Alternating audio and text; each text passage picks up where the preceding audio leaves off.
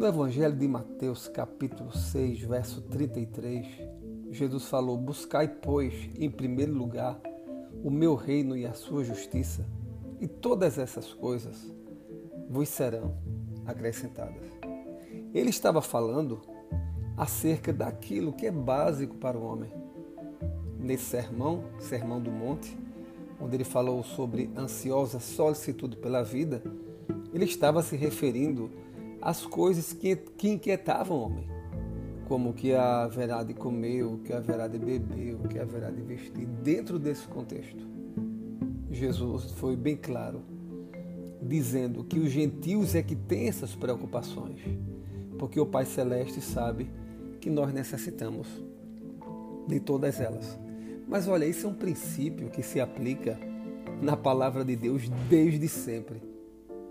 Podemos ver um exemplo muito claro no livro do profeta Ageu.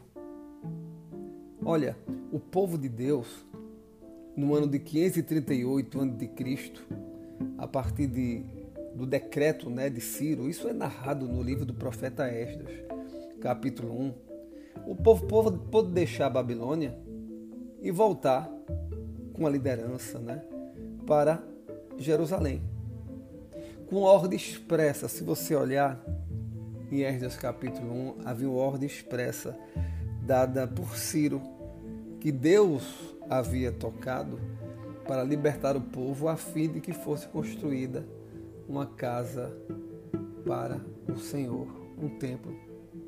E é verdade que no capítulo 3 do próprio livro de Esdras fala que o povo começou a fazer isso.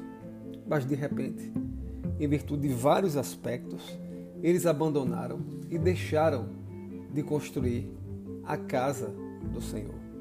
O interessante é que nesse contexto surge o profeta Ageu. O profeta Ageu, ele foi levantado por Deus para confrontar o povo.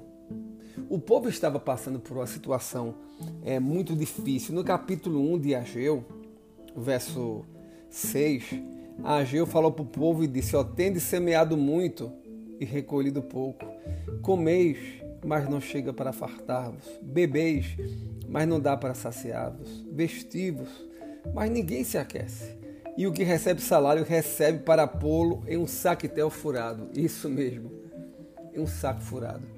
Mas sabe por que estava acontecendo com o povo?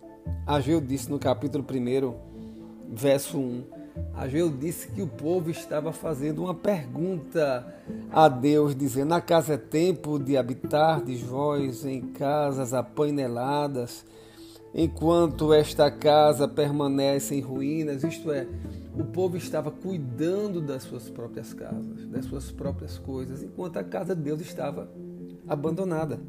E quando você olha o livro do profeta Esdras, capítulo 1, diz que Deus providenciou inclusive ouro, prata, gado, recursos para que o povo fosse liberto e construísse a casa para Deus. E ainda mais livrou, livrou o povo de, de, de assaltos, né? de todo e qualquer movimento que pudesse vir contra o povo, se levantar contra o povo nessa viagem longa da Babilônia para Jerusalém. Logo o profeta Ageu estava dizendo que o povo estava colhendo uma consequência ruim, semeando sem, sem colher o suficiente, comendo sem ficar farto, bebendo sem saciar a sede, se vestindo, mas não conseguindo se sentir aquecido, porque tinham abandonado a obra de Deus, o chamado de Deus para o povo. Mas o povo se voltou para Deus a partir da profecia é, de Ageu. E no capítulo 1, depois que o povo se voltou para Deus, no versículo 13, o Deus fala através do profeta dizendo: Eu sou convosco, diz o Senhor. Isso é um ensinamento muito claro para nós. Deus ele não nos abandona jamais. Deus ele sempre está conosco. Ele sabe das nossas limitações, Ele sabe das nossas falhas, mas Ele quer nos ensinar e nos mostrar que quando nós buscamos em primeiro lugar o Seu reino e Sua justiça, todas as demais coisas nos são acrescentadas. E quando nós abandonamos a Sua obra, o Seu reino, a Sua justiça, parece que tudo vai dando errado. E o que aconteceu com o povo? O povo começou a construir o templo. E o Senhor saberia que a dificuldade ia ser maior agora de construir o templo, porque em tese a riqueza, o ouro, né, a prata, o gado que havia dado a partir de Esdras 1 já havia acabado nesse período.